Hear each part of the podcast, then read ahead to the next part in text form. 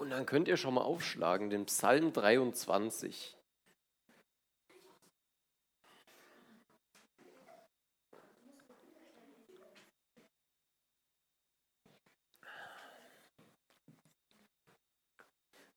Genau, ich habe es gerade schon von mindestens drei Leuten gehört.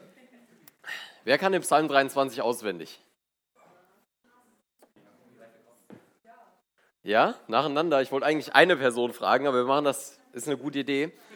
Ähm, jeder einen Vers. Samuel. Was?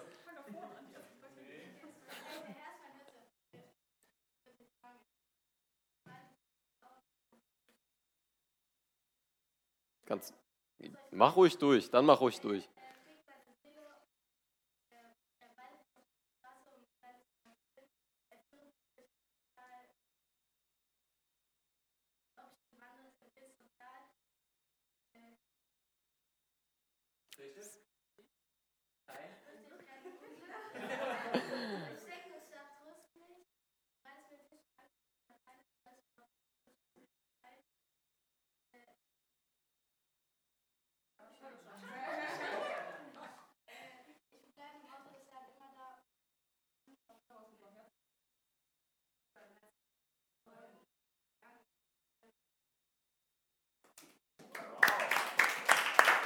Sehr gut. Mit Teamwork klappt das alles schon besser. Genau, wir wollen uns die nächsten drei Male nicht mit Psalm 23 beschäftigen, aber mit dem Thema, mit der Überschrift von diesem Psalm, der gute Hirte. Die nächsten drei Freitage ähm, werden wir uns Predigten dazu anhören, was es heißt, dass Gott unser guter Hirte ist. Und da ist das ja schon mal ein ganz guter Einstieg, würde ich sagen. Ähm, und die meisten von euch haben den Psalm ja schon mal gehört, viele können den auch auswendig. Ähm, ganz, ganz viele auch Menschen, die mit dem Glauben jetzt nicht viel zu tun haben, kennen den trotzdem. Ist ja eine der bekanntesten Bibelstellen so. Und genau deshalb will ich euch ermutigen, heute zuzuhören. Weil ich kenne das, ganz oft sind diese Stellen, die wir alle kennen, die wir auswendig kennen, die jeder kennt, sind auch genau die Stellen, wo man dann in der Predigt sitzt und einfach sofort abschaltet. Weil man kennt es ja, oder? Ich, ich weiß ja, was da steht. Ich weiß ja auch, was das bedeutet. Aber ich will euch ermutigen, heute trotzdem zuzuhören. Im Psalm 119, Vers 15 und 16 steht, ich will nachsinnen über deine Befehle und schauen auf deine Wege. Ich habe Freude an deinen Satzungen und vergesse deine Worte nicht. Also wir sollen uns daran erfreuen und wir sollen daraus lernen. Wir sollen uns damit beschäftigen. Nachsinnen über deine Befehle steht hier. Genau, deswegen versucht trotzdem einfach mal zuzuhören und vielleicht könnt ihr euch ja trotzdem was mitnehmen. Ich fange mal an mit dem ersten Vers, ein Psalm Davids. Der Herr ist mein Hirte, mir wird nichts mangeln. Der Herr ist mein Hirte. Für uns, und da fängt es ja schon an, haben wir alle schon mal gehört, für uns klingt das ein bisschen seltsam, weil wir alle haben vielleicht schon mal einen Hirten gesehen, aber für die Leute damals, für die Juden und generell für alle Menschen damals in der Kultur, hatte das eine ganz andere Bedeutung, weil die wussten, viele wussten, wie es war, Schafe zu hüten. Der David, der den Psalm geschrieben hat, wurde ja irgendwann zum König von Israel, habt ihr vielleicht auch schon mal gehört. Und wisst ihr, was sein erster Job war? So schwer ist es nicht. Also wenn ich schon so frage.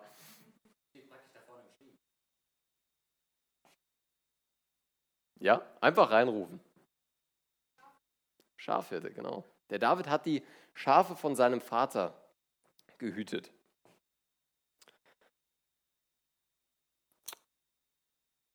Ja, das können wir nachlesen in 1 Samuel 16, da lesen wir auch gleich nochmal was draus.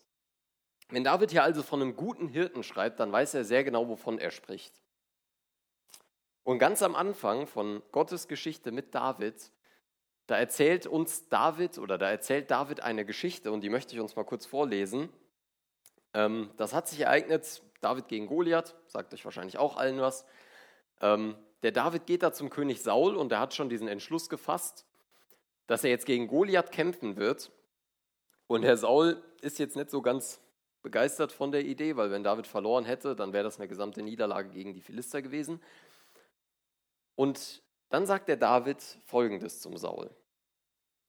David aber sprach zu Saul, Dein Knecht hütete die Schafe seines Vaters, und kam dann ein Löwe oder ein Bär und trug ein Schaf weg von der Herde, so lief ich ihm nach, schlug auf ihn ein, und er rettete es aus seinem Maul. Wenn er aber auf mich losging, so ergriff ich ihn bei seinem Bart und schlug ihn tot. War schon ein ziemlich krasser Kerl, der David, oder? Aber mit dem würde ich mich jetzt nicht unbedingt anlegen, wenn ich sowas hier lese.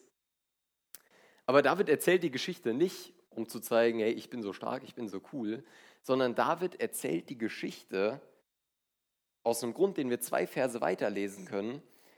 Und zwar, weil er glaubt, dass Gott genauso wie er ihm von den Bären und von den Löwen gerettet hat, dass Gott ihn auch genauso vor Goliath retten kann. David ist vollkommen klar, dass Gott noch viel krasser, noch viel stärker, noch viel mutiger und noch viel liebender zu den Schafen ist, als David es jemals hätte sein können. Gott gibt auf seine Kinder acht. Aber wenn in dem Beispiel hier geschrieben steht, dass Gott der gute Hirte ist, wer sind wir denn dann?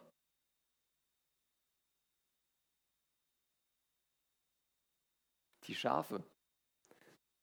Es gibt so ein, ähm, ich weiß ehrlich gesagt nicht mal, wofür man das macht, ist mir gerade auch nur spontan eingefallen. Es gibt so einen ähm, Test, da fragt man eine Person oder gibt man einer Person ein Wort und die muss das Erste sagen, was ihr dazu einfällt. Paula, ich gebe dir ein Wort, du sagst mir das Erste, was dir dazu einfällt. Schaf.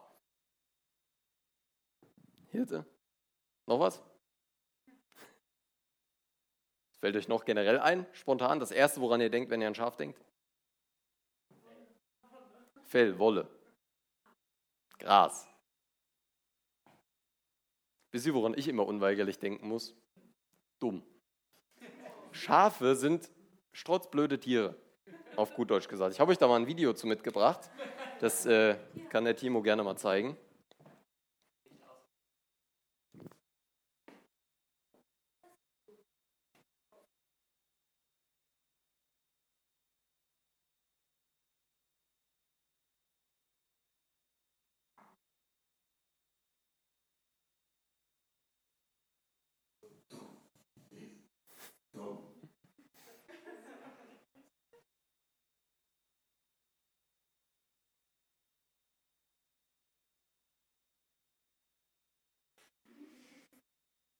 Könnt ihr schon mal raten, was in dem Video passiert, von den Tonausschnitten, die ihr gerade gehört habt?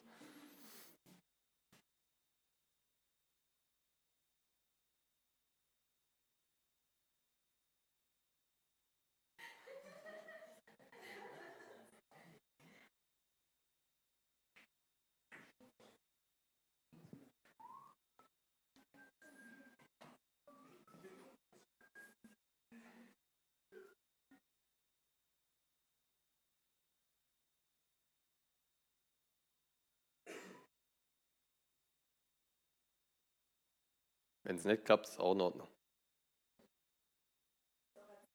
Naja, erzählt ist das meistens nicht so witzig. Das, ja, ein paar haben es eben schon gesehen, aber ich möchte das der Öffentlichkeit nicht vorenthalten hier.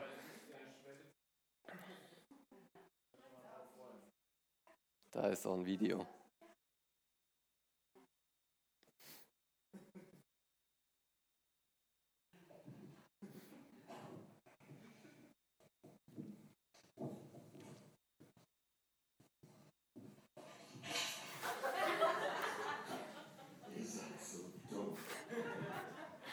Ja, also ich, ich muss sagen, ich fühle den, ich, ich habe auf der Suche nach dem Video, habe ich noch ein paar andere gefunden, aber ich habe gedacht, ich kann euch jetzt eine halbe Stunde Videos von dummen Schafen zeigen.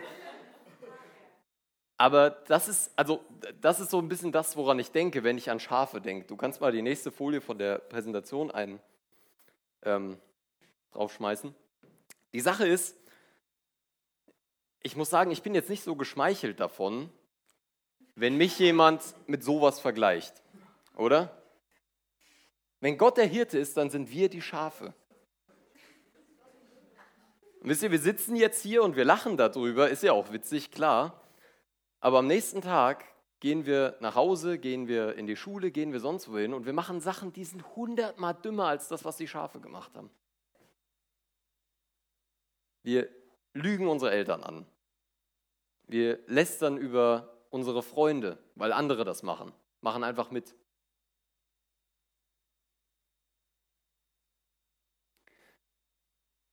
Wir sind manchmal genau wie diese Schafe. Wir sind manchmal so dumm. Wir machen uns manchmal selbst unglücklich. Wir sind super darin, Fehler zu machen. Das können wir gut. Und auch gut darin, uns falsch zu entscheiden. Und was ist Gottes Reaktion darauf? Der Herr ist mein Hirte. Gottes Reaktion können wir in Vers 2 lesen. Er weidet mich auf einer grünen Aue und führt mich zu frischem Wasser. Aue, das ist einfach nur ein seltsamer Begriff für Wiese.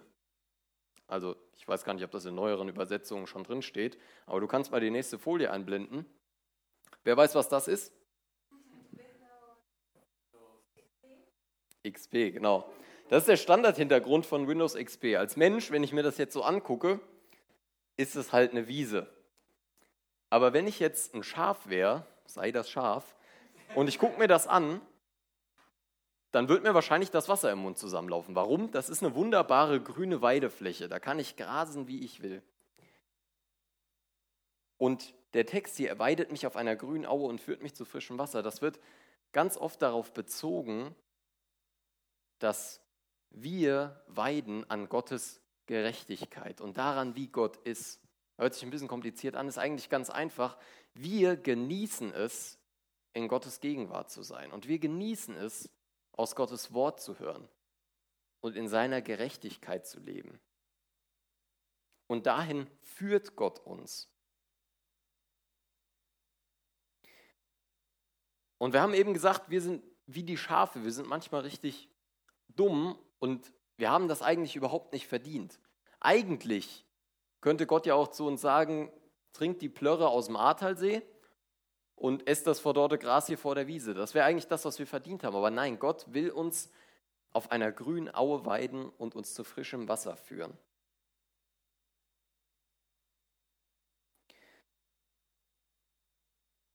Und für alle von euch, die auf der Jugendfreizeit waren, für diese Reaktion Gottes auf unsere Dummheit gibt es ein Wort.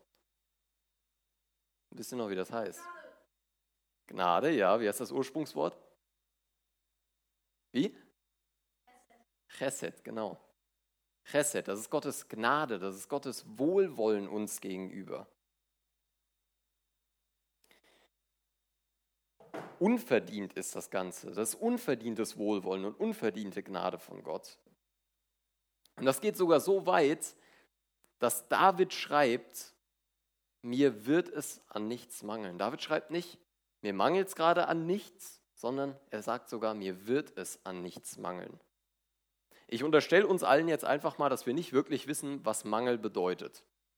Weil ich glaube, keiner von euch musste schon mal richtig hungern oder hatte keine vernünftigen Schuhe, die er anziehen, also keine ganzen Schuhe, die er anziehen konnte. Wir wissen nicht wirklich, was es ist, Mangel zu leiden. Aber ich habe gestern in meiner stillen Zeit habe ich einen Text gelesen von einem Propheten, von Elia. Ähm, und der wusste, was es heißt, Mangel zu erleiden. Elia, das war ein äh, Prophet in Israel. Und der ist irgendwann zum König gegangen, zum König Ahab, und hat Folgendes zu dem gesagt. Achso, dazu muss man sagen, der König Ahab war eigentlich, also der war ein sehr böser König. Da stehen verschiedene Sachen, der hat andere Götter angebetet. War einfach kein guter König. Und Elia sagt zu dem, so wahr der Herr, der Gott Israels lebt, der Gott, dem ich diene, die nächsten Jahre wird weder Tau noch Regen fallen, es sei denn, ich ordne es an.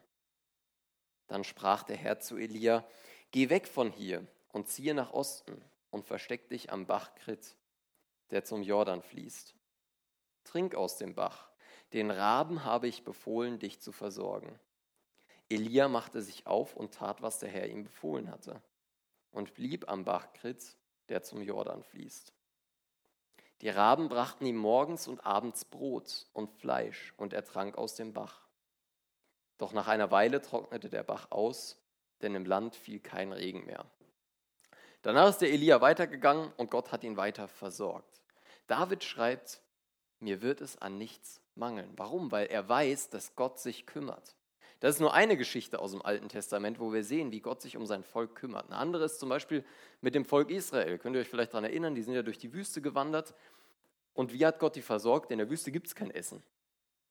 Gott hat Manna, das waren, ich, ich will euch nicht anlegen, ich glaube, es waren Samen, die man zu Brot verarbeiten konnte. Das ist dann vom Himmel geregnet und daraus konnten die sich dann Brot backen. Gott hat auch sein Volk versorgt. Aber ich glaube, dass auch wir heute Gottes Versorgung sehen können, wenn wir ein bisschen drauf gucken. Und da will ich euch eine kleine Geschichte aus meinem Leben erzählen, wie Gott mich auch ungewöhnlich versorgt hat. Und zwar war ich bis vor elf Monaten, glaube ich, war es jetzt, also fast ein Jahr, war ich bei einer Firma angestellt, die nicht wirklich gut war. Also ich habe total viele Überstunden gemacht, war richtig viel unterwegs. Ich äh, habe mich mit meinem Chef ziemlich gestritten zwischenzeitlich. Also es war einfach kein cooles Verhältnis und ich war auch nicht glücklich. Und da sind ein paar Sachen dann passiert. Und irgendwann sind äh, Joni und ich in Urlaub gefahren nach Norwegen. War wunderschön. Und das waren, wir waren drei Wochen weg und dann sind wir zurückgekommen. Und das war 5 Uhr morgens an einem Samstag. Ich bin zugegebenermaßen da auch schon zwölf Stunden Auto gefahren. Aber ich war auch im Kopf so fertig, weil ich gedacht habe, ich muss Montag wieder auf die Arbeit. Und da habe ich im Auto dann zu Joni gesagt, Joni, ich kann das nicht mehr wirklich. Hatte so einen kleinen mentalen Breakdown. Er gesagt, ich kriege das nicht mehr hin, ich lege mich jetzt schlafen und morgen, sobald ich aufstehe, schreibe ich die Kündigung und dann, ich kriege das einfach nicht mehr hin. Und dann sind wir reingegangen wollten ins Bett gehen und wir haben so eine Küchenablage vorne und da lag ein Brief. Dann habe ich schon gesehen, der Brief war von meiner Firma, habe ich den aufgemacht und da war einfach die Kündigung drin. Ich war gekündigt. Ich habe seit langem nicht mehr so gut geschlafen wie in der Nacht, müsst ihr wissen. Und als ich das dann, ich weiß gar nicht wann es war, eine Woche später oder so, Leuten aus meinem Hauskreis erzählt habe, haben die zu mir gesagt, na endlich, dann hat Gott unsere Gebete doch erhört. Wir können Gottes Versorgung auch in unserem Leben sehen, wenn wir das nur wollen. Uns wird es an nichts mangeln. Das ist was, worauf wir vertrauen dürfen. Und deshalb will ich euch mal ermutigen, um euch das auch mal ein bisschen selbst so in den Kopf zu rufen, überlegt gleich mal, vielleicht, ganz am Ende steht das auch nochmal auf einer Folie, äh, vielleicht während der Anbetungszeit oder was weiß ich, überlegt mal, wo hat euch Gott im Leben versorgt? Das war jetzt auch keine mega spektakuläre Geschichte von mir, sind es auch nicht immer, aber es sind trotzdem ermutigende Geschichten. Und wenn euch was einfällt, dann nehmt euch doch vielleicht vor, das nachher mal jemandem zu erzählen. Gott versorgt, uns wird es an nichts mangeln. Weiter schreibt der David, er erquickt meine Seele. Er führt mich auf rechter, Stra auf rechter Straße um seines Namens willen. Hast du schon mal jemandem erzählt oder jemand hat mitbekommen, dass du Christ bist, ist irgendwie zum Gespräch gekommen und hast dann so die Reaktion bekommen, ist ja cool, dass das für dich funktioniert oder ich finde das schön, dass du was hast oder so. Ja, ich habe das schon mal bekommen. Die Leute verstehen nicht, worum es beim Christsein geht. Es geht nicht darum, dass du was Schönes hast. So, es geht nicht darum, dass du auch vielleicht irgendwie so ein bisschen Hoffnung hast. Beim Christsein geht es um Jesus. Das ist ganz einfach. Das steht ja am Ende vom Vers, vom Vers. Er führt mich auf rechter Straße um seines Namens willen. Gott möchte dich Jesus ähnlicher machen. Es geht auch darum, dass du ein erfülltes Leben hast. Es geht auch darum, dass du dich nicht mehr sorgen musst, weil Gott deine Sorgen trägt. Darum geht es auch, aber vor allen Dingen geht es um Jesus. Es gibt dieses, dieses Sprichwort, dass dein Leben ein Fingerzeig auf Jesus sein soll. Aber das zu wissen, muss sich nicht deprimieren, sondern das kann dir Hoffnung machen, das kann deine Seele erquicken, eben weil du weißt, du brauchst dich um nichts mehr zu kümmern, eben weil du weißt, mir wird es an nichts mangeln. Eben weil wir solche Verse kennen, wie trachtet zuerst nach dem Reich Gottes und alles andere wird euch hinzugegeben. Und Jesus ähnlicher werden heißt, sich von ihm leiten zu lassen. Man sagt nicht umsonst, bestimmt auch schon mal gehört, dass man Schritte im Glauben geht. Ihr könnt euch das Leben als Christ so ein bisschen vorstellen wie so eine Straße. Ist einer von euch schon mal nach Eisenrot gefahren? Ja? Ja, gut, die Eisenroder oder Siegbarer natürlich. Wenn ihr die Straße fahrt, vor allen Dingen, wenn ihr die irgendwann mal selbst fahrt, werdet ihr das merken, die ist nicht überall gleich. Also es gibt die normale Straße und dann gibt es ein paar gute Stellen zwischendurch, so ein paar vernünftige Stellen, wo man wirklich Auto fahren kann. Und da gibt es viele Schlaglöcher. Und so ein bisschen so ist auch, wie ist auch das Leben als Christ. Das Leben als Christ ist nicht immer gleich, sondern das ist wie so ein Weg, der unterschiedliche Breiten hat, wo mal Schlaglöcher drin sind, was auch immer. Und Jesus nimmt uns mit auf diesen Weg. Und uns passiert das ganz oft mal, dass wir rechts abbiegen oder links abbiegen, dass wir mal von Gott weglaufen, dass wir mal nicht irgendwie zielgerichtet, ich meine, ich glaube, keiner von uns lebt jeden Tag immer zielgerichtet auf Jesus hin, sondern wir lassen uns ablenken. Manchmal laufen wir auch einfach komplett in die falsche Richtung. Aber Jesus will dich wieder an die Hand nehmen und will dir helfen, wie das hier steht. Er führt mich auf rechter Straße. Jesus will, dass deine Seele erfrischt ist. Jesus will, dass du zufrieden bist. Jesus will nicht, dass du dir Sorgen machst. Aber Jesus will auch nicht, dass du sündigst. Jesus will, dass du auf dem gerechten, auf dem geraden Weg gehst. Um seines Namens willen. Vers 4. Und ob ich schon wanderte im finsteren Tal, fürchte ich kein Unglück, denn du bist bei mir. Dein Stecken und Stab trösten mich. Das ist einer meiner Lieblingsverse aus diesem Psalm weil ich finde, der strahlt schon, wenn man den liest, so eine gewisse Macht aus. Und dieses finstere Tal, was hier beschrieben wird, das kannst du auf zwei oder es wird auf zwei Arten ausgelegt. Entweder ist das der Tod selbst oder eine schwere Zeit so in deinem Leben. Das ist dann so ein finsteres Tal, wo du durchgehst. Aber egal wie man es nimmt, der Vers kann Hoffnung geben. Ich habe eine Frage an euch. Die Frage hat euch bestimmt noch nie jemand gestellt. Finde ich immer gut, solche Fragen zu stellen. Wo beginnt und wo endet ein Tal?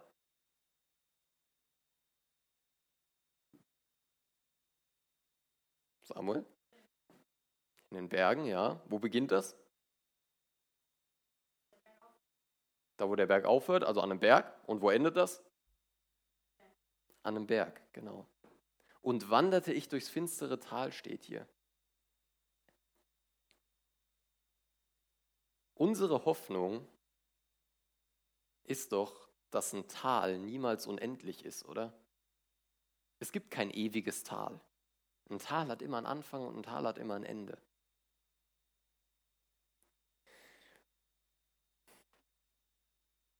Das Tal ist nicht endlos. Und das Ende von einem Tal, das liegt nicht in der Finsternis, sondern das Ende vom Tal liegt im Licht. Und das Zweite ist,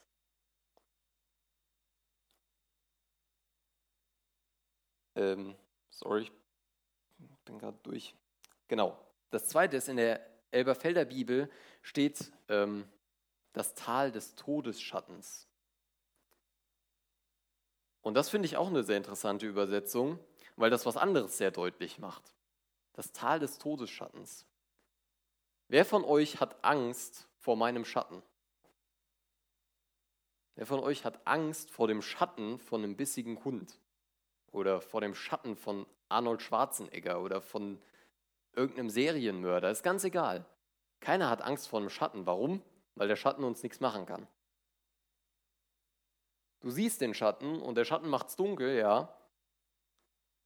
Aber du hast keine Angst vorm Schatten. Und wo auch immer ein Schatten ist, Ihr seht hier gerade meinen Schatten da hinten. Da ist auch immer ein Licht. Und wenn du aus dem Schatten raus bist, dann bist du im Licht. Und das steht hier im Vers. Und ob ich wanderte im finsteren Tal, ich fürchte kein Unglück, denn du bist bei mir. Wir brauchen uns, kein, brauchen uns nicht fürchten, weil wir wissen, das Tal ist irgendwann zu Ende. Und wir brauchen uns nicht fürchten, weil Jesus bei uns ist.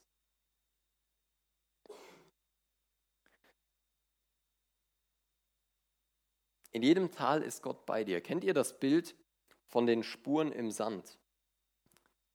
Ähm, da stand, ich habe gelesen, dass das ein Gedicht sein soll. Ich weiß gar nicht, ich glaube, es kommt aus dem Englischen, vielleicht hat sich das da gereimt, aber es ist trotzdem eine coole Geschichte. Ich möchte euch die mal vorlesen. Eines Nachts hatte ich einen Traum. Ich ging am Meer entlang mit meinem Herrn. Vor dem dunklen Nachthimmel erstrahlten Streiflichtern gleich Bilder aus meinem Leben. Und jedes Mal sah ich zwei Fußspuren im Sand, meine eigenen und die meines Herrn. Als das letzte Bild an meinen Augen vorübergezogen war, blickte ich zurück. Ich erschrak, als ich entdeckte, dass an vielen Stellen meines Lebensweges nur eine Spur zu sehen war. Und gerade das waren die schwersten Zeiten meines Lebens. Besorgt fragte ich meinen Herrn, Herr, als ich anfing dir nachzufolgen, da hast du mir versprochen, auf allen Wegen bei mir zu sein. Aber jetzt entdecke ich, dass in den schwersten Zeiten meines Lebens nur eine Spur im Sand zu sehen ist. Warum hast du mich allein gelassen, als ich dich am meisten brauchte? Da antwortete er, mein liebes Kind, ich liebe dich und werde dich niemals allein lassen, erst recht nicht in Nöten und Schwierigkeiten. Dort, wo du nur eine Spur gesehen hast, da habe ich dich getragen. Das ist doch unser größter Trost, den wir auf Erden haben können, oder? Manchmal, wenn ich so an gewisse Situationen in meinem Leben denke, so an gewisse Gedanken, die ich manchmal habe, denke, dann frage ich mich, wie man überhaupt auf der Erde leben kann, wenn man Jesus nicht hat wie man überhaupt auf der Erde leben kann, ohne diese Hoffnung zu haben, dass Jesus bei mir ist. Das ist unsere Hoffnung, unsere einzige Hoffnung, an die wir uns festhalten können und auch die einzige Hoffnung, die bestehen bleibt. Jesus ist bei mir. Jesus ist bei mir und egal wie finster es ist, Jesus bleibt bei mir und ganz am Ende selbst wenn es dein ganzes Leben lang finster ist, ganz am Ende vom Leben bist du bei Gott.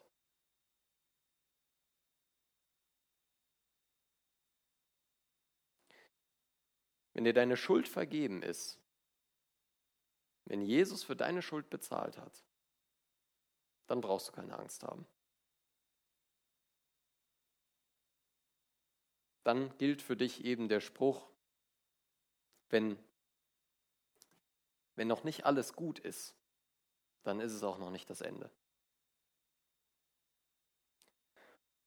Vers 5. Du bereitest mir einen Tisch im Angesicht meiner Feinde. Du hast mein Haupt mit Öl gesalbt, mein Becher fließt über. Stellt euch mal vor, irgendwo im Mittelalter, was auch immer euer Lieblingszeitsetting ist, was auch immer, irgendwo herrscht Krieg. Und die Soldaten, die gehen morgens aus dem Haus und die ziehen in die Schlacht alle zusammen. Und währenddessen die Frauen oder die Familie daheim, die fangen dann an, schön den Tisch zu decken, Teller hinzustellen, so ein richtig leckeres Essen zu machen. Schon ein bisschen absurd die Vorstellung, oder? Woher wissen die denn, ob der Mann überhaupt wieder heimkommt?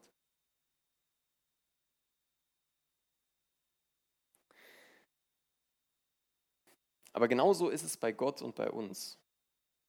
Wir sind in dieser Schlacht, die wir auch manchmal Leben nennen, und Gott ist gerade im Himmel und bereitet was für uns vor. Gott bereitet ein Festmahl für uns vor. Und warum bereitet er das vor? Weil er sich unsicher ist, ob wir wiederkommen, ob wir es schaffen? Nein, weil er genau weiß, dass wir eines Tages bei ihm sein werden. Gott ist sich nicht unsicher, ob sein Rettungsplan funktioniert. Gott ist sich nicht unsicher, ob Jesu Werk am Kreuz wirklich für alle Sünden gereicht hat. Das ist fix, das ist so. Wenn dir deine Schuld vergeben ist, dann wirst du bei Gott sein.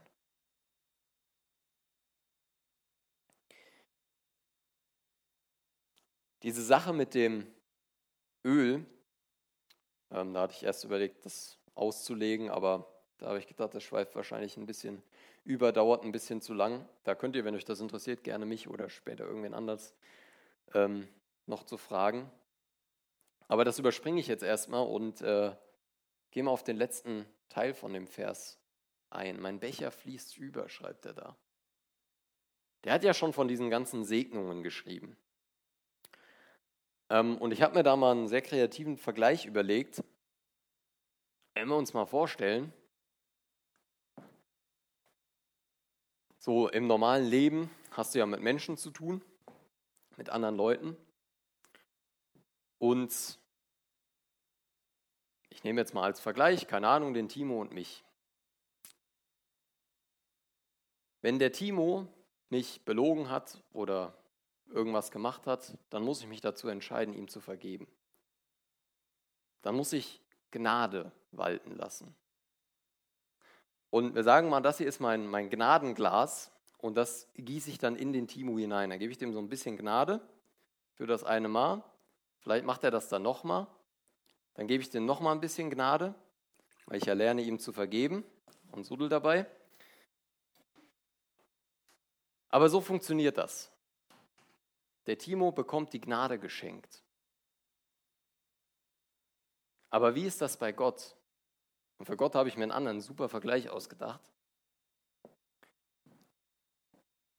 Wenn das hier der Timo ist oder ich und ich habe Gott belogen und ich habe gesündigt und ich habe mein Leben nicht so gelebt, wie Gott das möchte und ich komme zu Gott und ich bitte ihn um Verzeihung und ich sage, Herr, ich weiß, was ich da gemacht habe. Ich weiß, dass das falsch war. Ich weiß, dass das schlecht war. Und ich möchte, dass du mir vergibst. Bitte vergib mir. Wenn ich das mache, dann bin ich ungefähr wie dieses Wasserglas und Gottes Güte ist ungefähr wie dieser Eimer, und dein Leben lang, und das ist das, was der David hier beschreibt, passiert das hier. Das wird auch beschrieben mit, wir versinken im Gnadenmeer. Ich hätte das Glas jetzt auch einfach voll machen können und hätte es ein bisschen überfließen lassen können, aber das macht nicht deutlich, was ich beschreiben will. Gottes Güte über dein Leben ist einfach übertrieben. Gottes Güte über dein Leben ist einfach so groß, dass du da drin, da drin ertrinken würdest. Versteht ihr, was ich meine? Gottes Güte ist nicht gerade so genug. Gottes Güte ist übermäßig genug. Das ist, was Gott für dich hat. Das ist, was er dir geben möchte. Das ist das, was David damit versucht auszudrücken. Mein Becher fließt über. Und dann schreibt er, nur Güte und Gnade werden mir folgen alle Tage meines Lebens. Und ich kehre zurück ins Hause meines Vaters für immer. Was ist das Ende von allem? Das Ende von allem wird sein, dass der gute Hirte seine Schafe nach Hause führt. Gott wird seine Kinder zu sich holen. Gott hat sich um seine Kinder gekümmert. Gott war bei ihnen auch in dunklen Zeiten. Gott hat alles vorbereitet für das Festmahl, für das Hochzeitsmahl für immer. Gott ist jeden Schritt mitgegangen. Gott hat getragen. Und am Ende holt Gott jeden der das Werk Jesu für sich beansprucht hat, jeden, der sich so reich hat beschenken lassen, zu sich nach Hause. Und da werden wir bleiben für immer. Und das ist die gute, das ist die beste Nachricht, die wir hören können. Genau. Das wäre es soweit von mir. Ich, ähm, ihr könnt vielleicht die nächste Folie die letzte Folie, die vorletzte, ähm, könnt ihr ganz am Ende, nee, die danach kannst du ganz am Ende nochmal einblenden. Das ist nochmal die Erinnerung.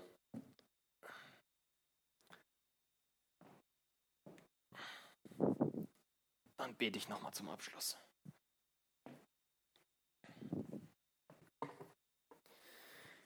Herr Jesus, ich danke dir echt dafür, dass du mich so überreich beschenkt hast. Herr, ich danke dir dafür, dass ich mir sicher sein kann, dass du dich um mich kümmerst, dass ich mir keine Sorgen mehr machen brauche. Ich danke dir dafür, dass du gut bist, dass du übertrieben gut zu mir bist. Und ich danke dir dafür, dass du das für jeden hier bereithältst. Und ich möchte dich wirklich bitten, Herr, für jeden, der das noch nicht verstanden hat, der noch nicht von seiner Sünde, von seiner Schuld überführt wurde, Herr, möchte ich dich bitten, dass du das tust. Ich möchte dich bitten, dass dein Geist kommt und dass du uns klar machst, Herr, wie kaputt wir eigentlich sind und dass du uns danach klar machst, wie geliebt wir eigentlich sind von dir. Ich danke dir für all das Gute, was du für uns bereithältst. Und ich möchte dich bitten, dass du den Abend und die Gespräche noch segnest. Amen.